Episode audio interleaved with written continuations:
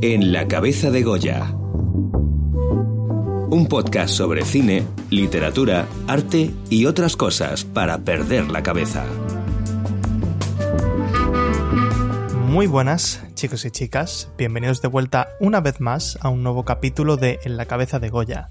Hoy es jueves 26, pero bueno, puede que lo estéis escuchando en cualquier otro momento, así que de una manera u otra sois bienvenidos sea el momento en el que lo escuchéis. En el capítulo de hoy yo voy a tomar una perspectiva un poco más centrada en la opinión que tengo sobre un tema, pero aún así voy a tratar de centrarme siempre desde el, desde el sentido común, ¿no? Digamos que voy a hablar sobre el impacto que han tenido las redes sociales en el mundo del audiovisual, sobre todo centrándome en cómo han afectado los nuevos y jóvenes creadores del audiovisual. Pero antes de enrollarme y ponerme a hablar sobre todo esto, antes os debo traer las recomendaciones de la semana de mis compañeros y a ver qué os parecen. Recomendaciones de la semana.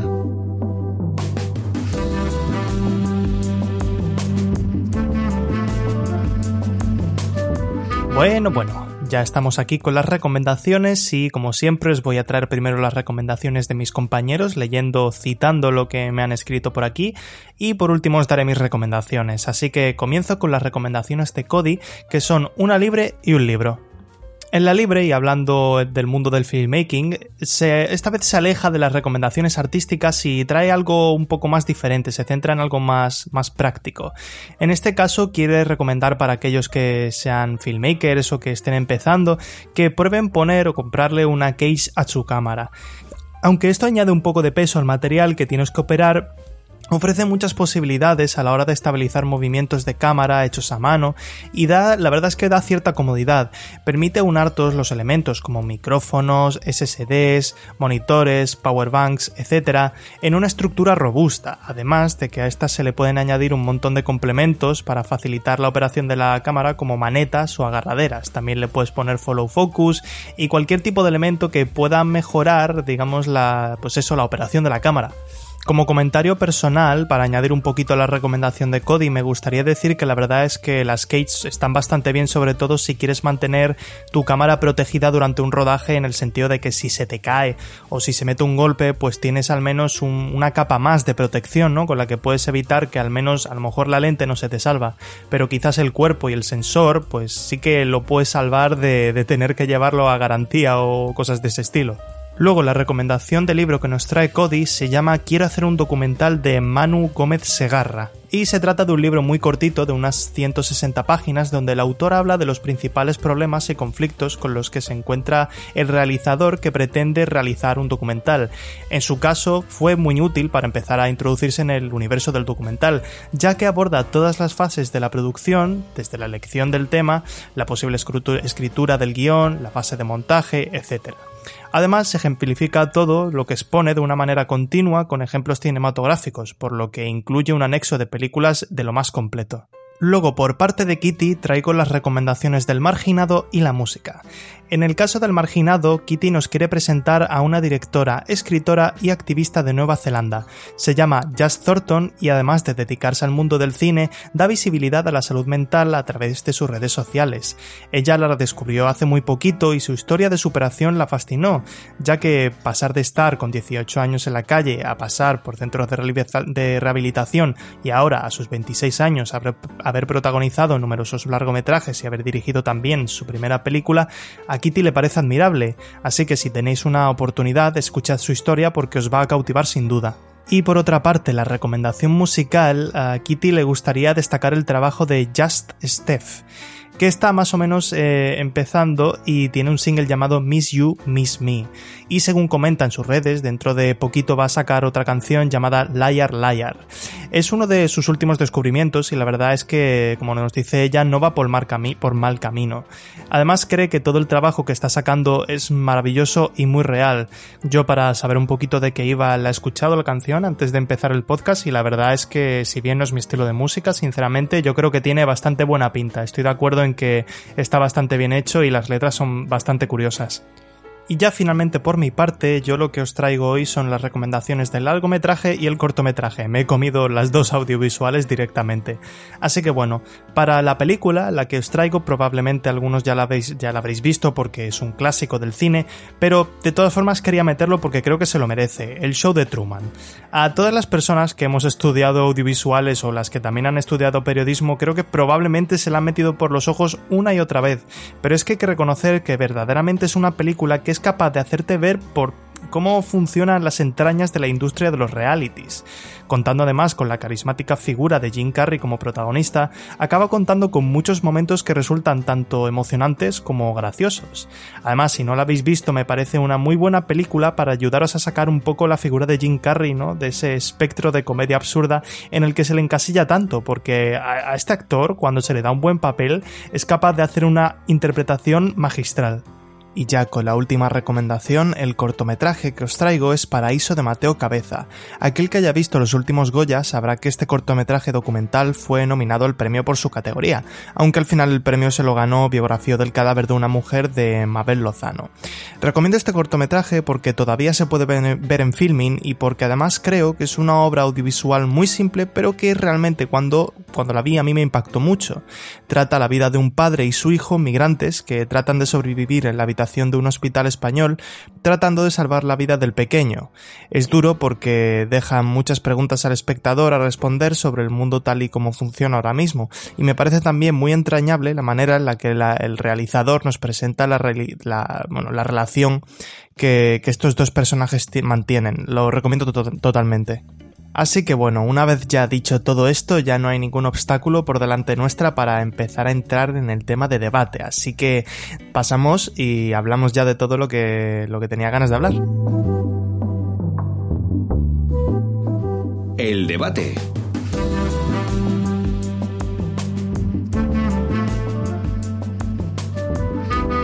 Pues bueno, ya nos hemos metido de lleno en el podcast, ya empieza la charla afortunadamente y la verdad es que me es difícil saber por dónde empezar con todo esto porque verdaderamente quiero aumentar muchas cosas y tampoco quiero que se me escape nada.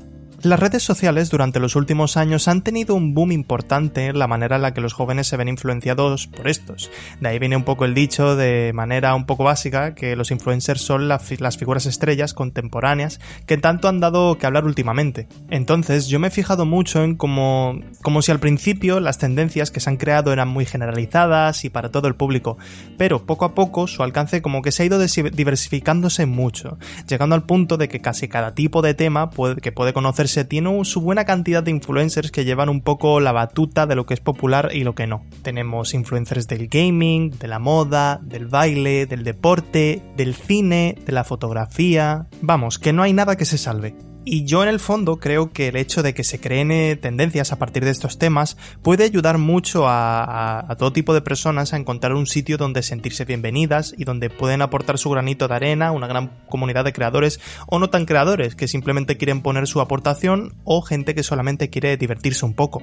También creo que puede ayudar a esas personas que buscan una nueva inspiración o a descubrir algo nuevo. Vamos, gracias a las tendencias yo por ejemplo he descubierto obras audiovisuales que jamás habría visto o también me hizo que me picase el gusanillo de hacer fotografía en analógico y ahora mismo a mí me parece una de las experiencias que se debe probar al menos una vez en la vida si te apasiona la fotografía. Yo con todo lo que quiero decir con todo esto es que en el fondo creo que las tendencias y las redes sociales tienen un buen lugar en la sociedad, por así decirlo, en el sentido de que pueden aportarle a las personas que las usan y mucho. Vamos, ya ni te cuento con lo mucho que han hecho muchas cuentas de, internet por tratar de visibilizar, por ejemplo, la salud mental o a la comunidad LGBT y mucho de sus conceptos más importantes. Pero tal y como es la realidad, todo tiene una parte buena y una parte, en mi opinión, mala.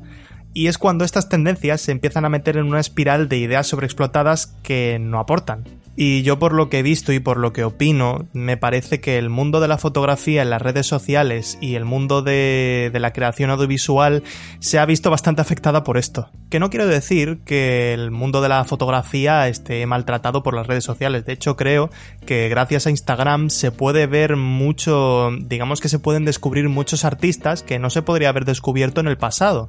Pero claro, hay que, hay que coger las cosas con pinzas a veces. Sobre todo cuando se supone que ahora Instagram se va a convertir en una plataforma de vídeo, ¿eh? ¿Eh, Instagram? Buenísima idea. Pero bueno, sin meterme mucho en ese tema, voy a centrarme en lo que creo que deberíamos coger con pinzas cuando veamos las redes sociales y nos encontremos con este tipo de pues pues, pues estas tendencias, ¿no? Y también las personas que las que las llevan o que las crean que ahora que lo pienso, una de las cosas que a mí más me preocupan sobre este tema, por así decirlo, es, digamos, la inmediatez del contenido, ¿no? Lo, lo, lo rápido que, cada vez más rápido que van las redes sociales, ¿no? Como que digamos que a medida que va pasando el tiempo, las tendencias cada vez van más rápido. Una tendencia, otra tendencia, y cada vez más rápido, ¿no? Al final parece que llega un momento en el que el contenido, ya sea un contenido creado en base a una tendencia o no, como que cada vez es más rápido y lo consumimos como comida basura, ¿no? No quiero llamarlo contenido basura, así que lo voy a llamar contenido rápido, que lo ves un momento y luego te olvidas. Es uno de los problemas que yo creo que tienen las redes sociales, no a nivel de funcionamiento, porque verdaderamente es un modelo de negocio que, que funciona muy bien, pero por así decirlo intelectualmente, sin intentar ser intenso, simplemente como lo que a mí moralmente me parece es que como que no nos hace apreciar las cosas tan bien como deberíamos apreciarlo, en mi opinión. Pero claro, tú no puedes hacer, yo ni nadie puede hacer que la gente vea el contenido de una manera. Yo lo que muchas veces pienso es que, bueno, las, hay personas que están dispuestas a centrarse más en el contenido y buscar cosas que realmente aportan, y hay gente que no. El mundo está construido de esa manera y tampoco pasa nada. Pero en una cierta parte el problema creo que viene de la mano de los propios influencers y creadores de contenido que forman parte del mundillo visual en las redes sociales. Como ya hemos dicho, estos crean un poco la atmósfera creativa de las personas que las siguen. Esto en verdad es comprensible, ya que la, digamos, la figura del famoso, muchos ya sabemos que crean una cierta imagen de autoridad o de sabiedad, podríamos decir, a la que el público quiere asimilarse. Pero claro, en un mundo que un mundo que requiere tanta originalidad como la fotografía, por ejemplo, las tendencias al final acaban siendo un arma de doble filo, digamos para el para la fotografía, por así decirlo, ya que estas hacen que la creatividad se vea desplazada a un punto en concreto, a un punto muy pequeño y se dejan abandonadas muchas otras posibilidades o incluso géneros enteros. Por ejemplo, hay una tendencia que yo personalmente detesto, y es que por algún motivo hay páginas dedicadas exclusivamente a hacer y mostrar fotografías de cámaras, sin más. Y claro, esto parece que lo haría un fotógrafo de producto, evidentemente, los tiene que haber, pero es que en muchos casos son cuentas que no tienen ningún tipo de conexión con las marcas que fabrican las cámaras. Al final yo llego al punto de pensar que esto para dichas marcas es publicidad gratis, que no es que sea malo, pero hombre, yo creo que hay un mundo más allá de este tipo de contenido. De hecho, me lo pones peor porque, por ejemplo, hay vídeos dedicados a enseñar las cientos y cientos de fotografías que se le hacen a pantallas de una cámara realizando una fotografía, que de por sí es bonito hacerlo una vez, ¿no? Pero cuando volvemos al hecho de que hay cuentas que se dedican solo a esto, pues personalmente creo que hay que reflexionar sobre ello. Y claro, al final todo esto acaba rebotando en la gente que está empezando o la que es susceptible a las, a las tendencias. Y naturalmente al ver esta repetición de estas tendencias, que es lo que funciona, pues si busca si busca visibilidad se va a centrar en crear este tipo de contenido. Que esto no tiene por qué ser malo, evidentemente alguien que está empezando no tiene por qué crear una, una, una obra extraordinaria. Pero sí que es cierto que creo que este creador puede estar dejando aparte muchas ideas que pueden ser buenas por conseguir antes un poco de visibilidad tampoco quiero que esto dé la sensación de que tengo, digamos que estoy proclamando una idea que es un poco gatekeeping, ¿no? que estoy cerrándole las puertas a las personas que quieren, que empiezan a través de las, de las tendencias. Realmente no. Lo único que creo es que estas tendencias, al generalizarse, esconden mucho trabajo, mucho trabajo que es diferente de otras personas. Y claro, tal y como funcionan los algoritmos de muchos tipos de redes sociales y de páginas web, pues al final este, pues, estas ideas originales se acaban escondiendo o dejándose aparte junto a la fotografía, digamos, en la creación audiovisual del vídeo, también se ha, yo creo que también se ha visto afectada por este tema, como he dicho anteriormente. Y hay tendencias, ¿no? Por ejemplo, bueno, digamos de una manera más formal y que ha sido más fuera de las redes sociales, por ejemplo, se ha hecho muy popular el hecho, por ejemplo, del gimbal en, en los cortometrajes y en los movimientos de cámara que en verdad no me parece una tendencia fea porque usar un, gimbal es bastante complicado y prepararlo más todavía. Entonces ahí yo, chill. Pero por ejemplo hay una tendencia y esta es la que menos me gusta, por muchos motivos que voy a explicar a continuación, son las, las transiciones.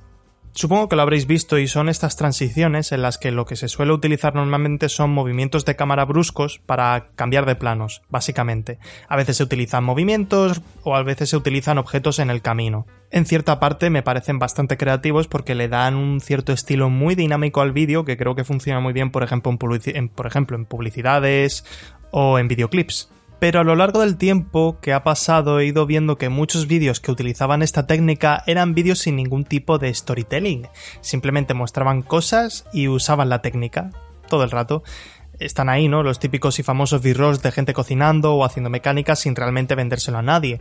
Y es que desde un punto de vista objetivo, yo no creo que siempre vayas a necesitar utilizar esos movimientos de cámara tan bruscos, que pueden venir muy bien para aprender de manera práctica ciertos tipos de, ¿no? de esos movimientos de cámara, pero en un escenario de trabajo real no, se, no es necesario y tampoco es muy posible de hacer, porque cuando cuentas con cámaras no quieres meterla en condiciones tan complicadas y darle tantas vueltas tampoco quieres tener unos ritmos de digamos de montaje tan rápidos al final al final una historia con personajes no vas a estar haciéndole esas transiciones tan rápidas a no ser que se trate de una secuencia de acción entonces, las típicas frases ¿no? que se ponen en las descripciones de, de los posts de estos tipos de vídeos, que en el que se enseña el tip ¿no? de las transiciones, que ponen cosas tipo utiliza esta técnica y querrán trabajar contigo, o mejora tu storytelling, pues muy reales no son.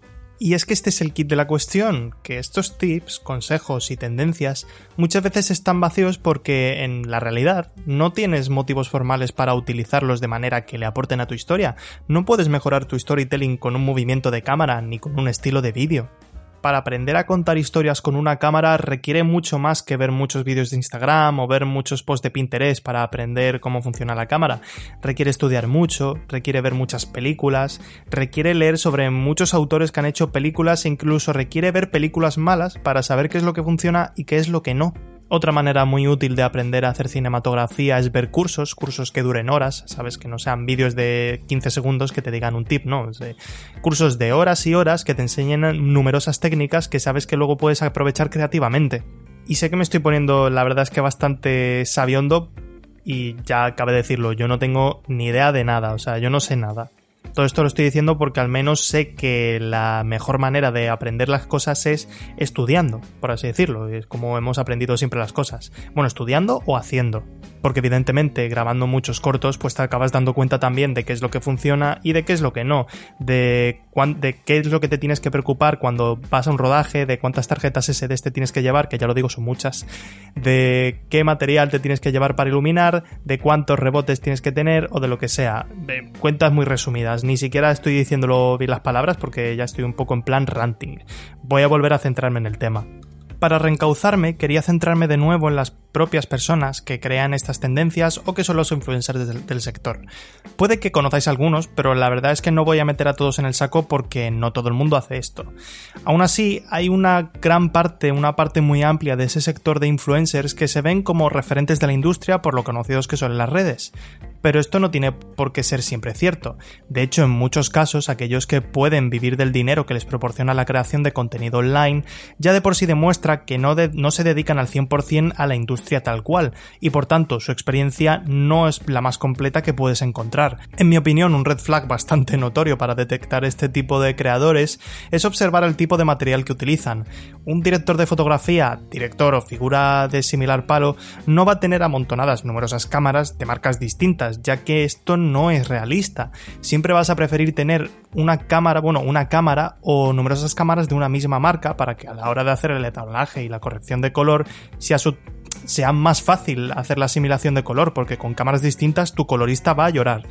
Y al final, los creadores que tienen muchas cámaras básicamente es porque se dedican a hacer reviews de ellas o porque a veces se las regalan. Todo esto lo explica bastante bien un canal de YouTube que se llama Flash Film Academy, en un vídeo llamado 11 mentiras que te han contado sobre la producción de vídeo, que viene, bueno, lo he traducido del inglés y lo recomiendo bastante.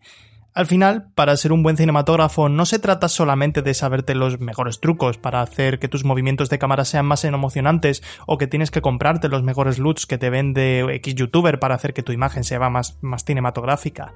El cine es una industria y también hay que saber mucho sobre networking y de organización empresarial si quieres crear, bueno, si quieres crear tu propia productora. Y al fin y al cabo todo esto hace que tengas que aprender mucho a venderte al público y eso solamente se aprende trabajando en el campo. Esto me lleva a la cuestión sobre quién es verdaderamente capaz de volverse un filmmaker profesional. Y si bien parece que todo lo que estoy contando puede ser, puede hacer que muchas personas se queden en el camino, yo realmente pienso que cualquiera puede volverse un profesional de la industria. No es que se trate de un mundo que requiera unos conocimientos súper extensos, como puede ser por ejemplo el caso de la medicina, donde la vida de los demás depende de ti y de todo lo que has aprendido. Claro, lo bueno del cine es que cualquiera que estudie un poco, o bueno, lo suficiente, puede permitirse tener los conocimientos necesarios para crear una obra audiovisual. Pueden ser, esas obras pueden ser más o menos atractivas para el público y más o menos formalmente correctas. Pero al final todo se queda en que te vendas lo suficiente bien como para que confíen en tu trabajo si te van a contratar o si conoces lo suficiente bien al público si quieres crear cine tú mismo. Con todo esto también me gustaría enlazar con otro tema que a mí ya sí que me parece un poco peligroso porque se trata sobre todo de la manera en la que se publicita el material audiovisual en el sentido de cámaras o objetivos, por parte de algunos creadores de contenido, en el que, de la manera en la que muchas veces se presentan este, estos materiales y se analizan como herramientas indispensables para hacer cine o fotografía, cuando esto en verdad no puede estar más alejado de la realidad. Eh, es una frase, esto es una frase que yo voy a decir siempre mil y un veces, y es que el material no lo es todo, y tener una mejor cámara no siempre te va a garantizar que tu trabajo vaya a tener una mayor calidad. No hace falta que dé el ejemplo, pero siempre hay vídeos y vídeos con títulos como La cámara definitiva para cine o el, objetivo clave para fotografía de retratos.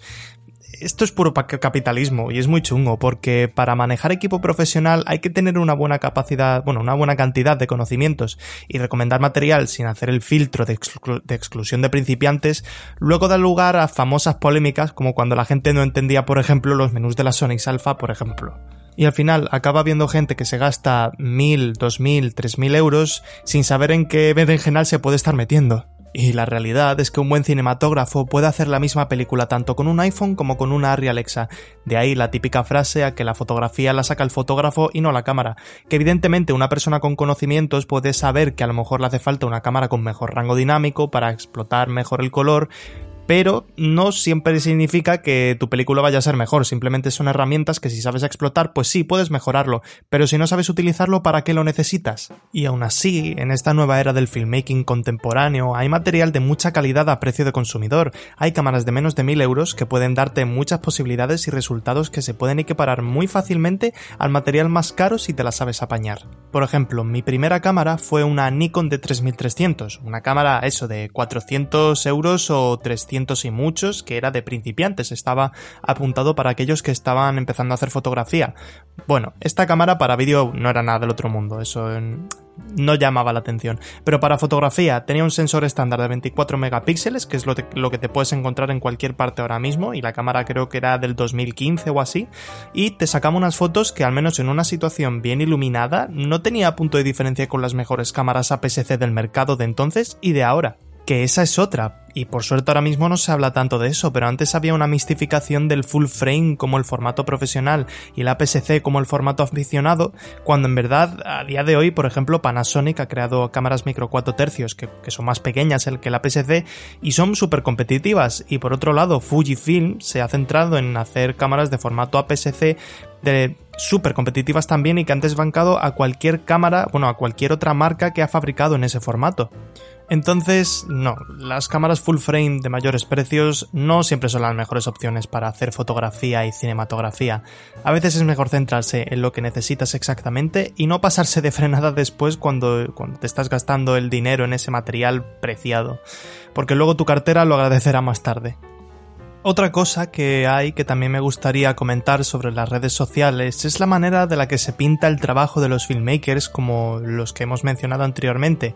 Y si bien yo creo que esto no es tan típico, a veces se presenta una cierta imagen de glamour y riqueza que proporciona el estar bien instalado en la industria, y si bien no sé hasta qué nivel se puede conseguir unos buenos ingresos en Estados Unidos dedicándote a la videografía, que es de donde vienen la mayoría de estos filmmakers y influencers, en España yo creo que esto no es tan fácil y no siempre vas a estar grabando con los mejores clientes y no siempre vas, va a ser un trabajo que se disfrute, ya que al menos por lo general rodar es un trabajo intenso, complicado y con muchas dificultades que la mayoría, muchas de ellas requieren mucha creatividad para solventarlas.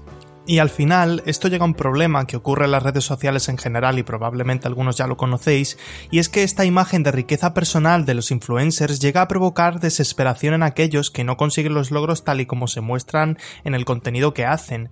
Esto empeora mucho cuando estos creadores de contenido son jóvenes, lo cual solamente provoca comparaciones por no ser capaces de estar, bueno, las personas por no ser capaces de estar a su nivel, a la misma edad. Más todavía teniendo en cuenta que en nuestro caso, en el caso de los filmmakers o de los fotógrafos, hay posts y posts donde muchos de estos, por ejemplo, muestran sus materiales, sus lentes de cine, todo bien y tan bonito, provocando que muchas de esas personas que pueden estar empezando, que intenten llegar al éxito, tenga la visión de que dicho éxito se equipara a tener mucho material o que para ello, para, que, para tener ese éxito, hace falta dicho material. Y el verdadero éxito en el cine nunca ha sido poder ostentar de los mejores materiales y mostrárselos al mundo. El éxito de alguien que hace cine se encuentra en ser capaz de contar una historia que alcance muchas personas, simplemente, ya sea para hacerlos reflexionar o para entretenerlas. No hay un mayor logro que ser seleccionado o premiado en un festival, por ejemplo. Entonces, al final, una herramienta no debería ser el mayor logro o posesión de alguien que se dedica a esta industria. Al final, vale más conocer tus herramientas y saber los resultados que te puede proporcionar y sacar los mejores resultados con conocer bien tus herramientas que tener la mejor herramienta y pues, no saber por dónde empezar cuando tienes que empezar a trabajar con ella. Vamos, que en definitiva resulta que las redes sociales muestran solo una cara de lo que es trabajar en la industria y no deberíamos creernos todo lo que vemos, al menos hay que ser conscientes de que muchas de las cosas que se nos muestran siempre deberíamos cogerlas con pinzas y considerar que no todo es lo que no todo es tan bonito, tan dorado como se nos enseña. Pero, al fin y al cabo, las redes sociales no son Lucifer, vamos a ver, y a día de hoy creo que siguen desempeñando numerosas funciones que para los que queremos empezar a empezar a dedicarnos profesionalmente a la fotografía o a lo audiovisual, nos pueden ser muy útiles para tener un cierto alcance ya sea a nuestro público o a nuestros clientes. Redes sociales como Instagram son una ventana muy útil para mostrar nuestro trabajo al público y para tener un portfolio online gratuito que es muy accesible para aquel que busque nuestras obras. Por ejemplo, si te dedicas a la fotografía de bodas, funciona muy bien autopromocionarte aprovechando los hashtags y la interactuación con otras cuentas y usuarios para hacerte ver si ya tienes algo de trabajo premio, incluso sin tenerlo. Cuando permites que tus potenciales clientes vean algunas de tus mejores fotografías, estos tienen una mejor idea de cuál es tu estilo y qué es lo que les puedes proporcionar. Además, esto no es solamente útil a nivel local, ya que si también puedes incluso conseguir un alcance regional si estás dispuesto a desplazarte. Además, el alcance, este alcance no va solamente a clientes en el tema de la fotografía, ya que también puede ser muy útil para los profesionales audiovisuales que quieren mostrar su trabajo a futuros compañeros de trabajo o para mostrar tus mejores resultados y logros a lo largo de tu carrera profesional, por lo que también es una herramienta muy útil para hacer networking de manera online sin tener que depender siempre al 100% de las relaciones en persona mientras que estás haciendo trabajo de campo. Pero no solamente se trata de beneficiar a los demás con tus servicios, sino que a veces también te sirve a ti mismo para beneficiarte del trabajo de otros. Esto lo digo en un sentido de, digamos, de alimentar tus conocimientos observando como otros profesionales, que pueden estar por encima tuya, entre comillas, viendo de qué manera realizan sus trabajos y cómo se relacionan con, con otras figuras del sector o sus clientes. En mi caso, para ampliar un poquito sobre todo el tema de la colorimetría y demás, yo aproveché que Instagram es un portal bastante accesible para hacer ver este tipo de labor y seguí a muchísimos profesionales que se dedicaban a este trabajo.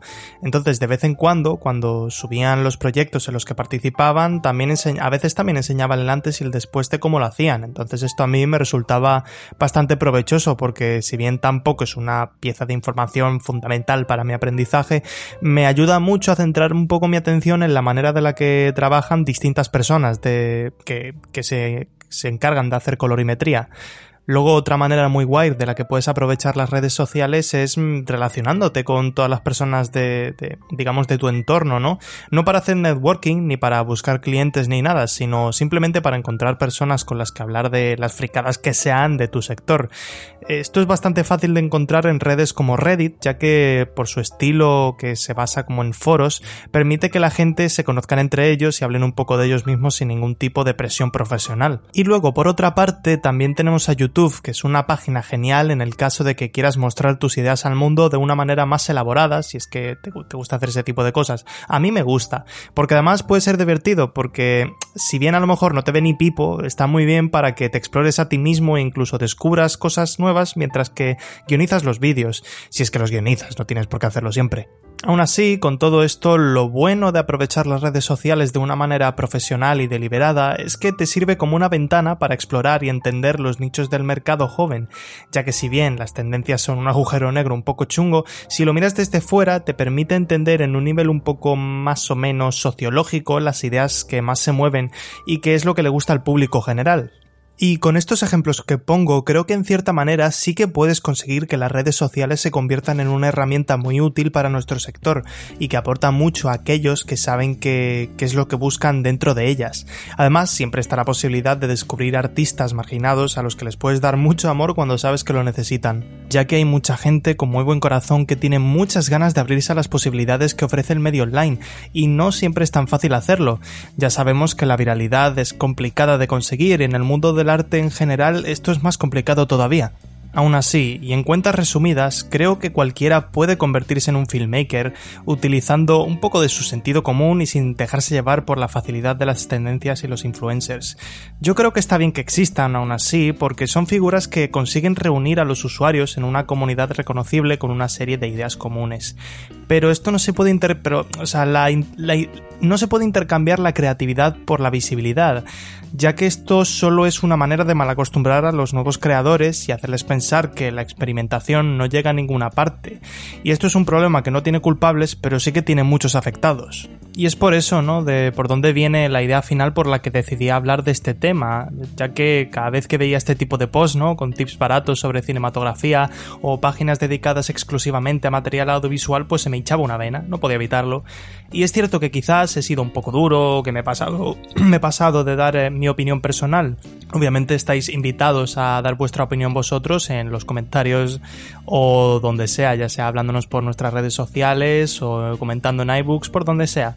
De todas maneras, si yo no soltaba esto, sé que no va a poder hacerlo en ningún otro momento. También es cierto que a medida que pasa el tiempo, las modas y la manera de la que funciona el mundo cambia, y a lo mejor luego resulta que de aquí a unos años las transiciones las usa Nolan y se crea una corriente de pensamiento de grandes directores a favor de esta técnica, que espero que no. Aún así, hay que aceptar que cada vez hay más talento que antes y poco a poco hay un desbordamiento bestial de creatividad en Internet y es algo que no se puede olvidar porque eso significa que hay personas que van a poder entrar en el algoritmo y otras que no. Y eso no significa que seas mejor o peor, simplemente significa que eres valioso para el sistema que evalúa qué posponer en primera página y cuáles no. Pero el valor de un artista no viene solamente de eso, afortunadamente. Todo depende también de lo feliz que estés con tus obras, el éxito profesional que estés teniendo y la estabilidad mental que eres capaz de mantener siguiendo un determinado ritmo de trabajo entre muchas otras cosas. Entonces, sí, redes sociales bien, influencers a veces no tan bien y tendencias, pues mira, a ratos. Vamos, que solo es cuestión de tener un poco de espíritu crítico y no hay nadie que no lo tenga, así que creo que tampoco me hace falta enrollarme más con este tema porque la verdad es que ya me siento bastante en paz con todo esto ahora mismo. Solamente quiero decir que aprecies tu propio trabajo y no te sientas obligado a seguir unas ideas ya repetidas mil veces, porque una idea original, aunque no sea la mejor del mundo, siempre va a tener más valor que algo que ya han hecho mil personas antes. Así que bueno, yo creo que ya aquí se acaba mi ratito personal de ranting de en la cabeza de Goya y espero que os haya resultado interesante esta mini reflexión. Como he dicho antes, sois totalmente bienvenidos a escribirnos a nuestras redes sociales si queréis debatir sobre este tema y creedme que me encantaría. Luego no olvidéis poner el móvil a cargar si estáis a punto de iros a dormir y si estáis yendo al trabajo espero que os vaya lo mejor posible. Nos vemos en el siguiente podcast y os deseo un buen día. Adiós.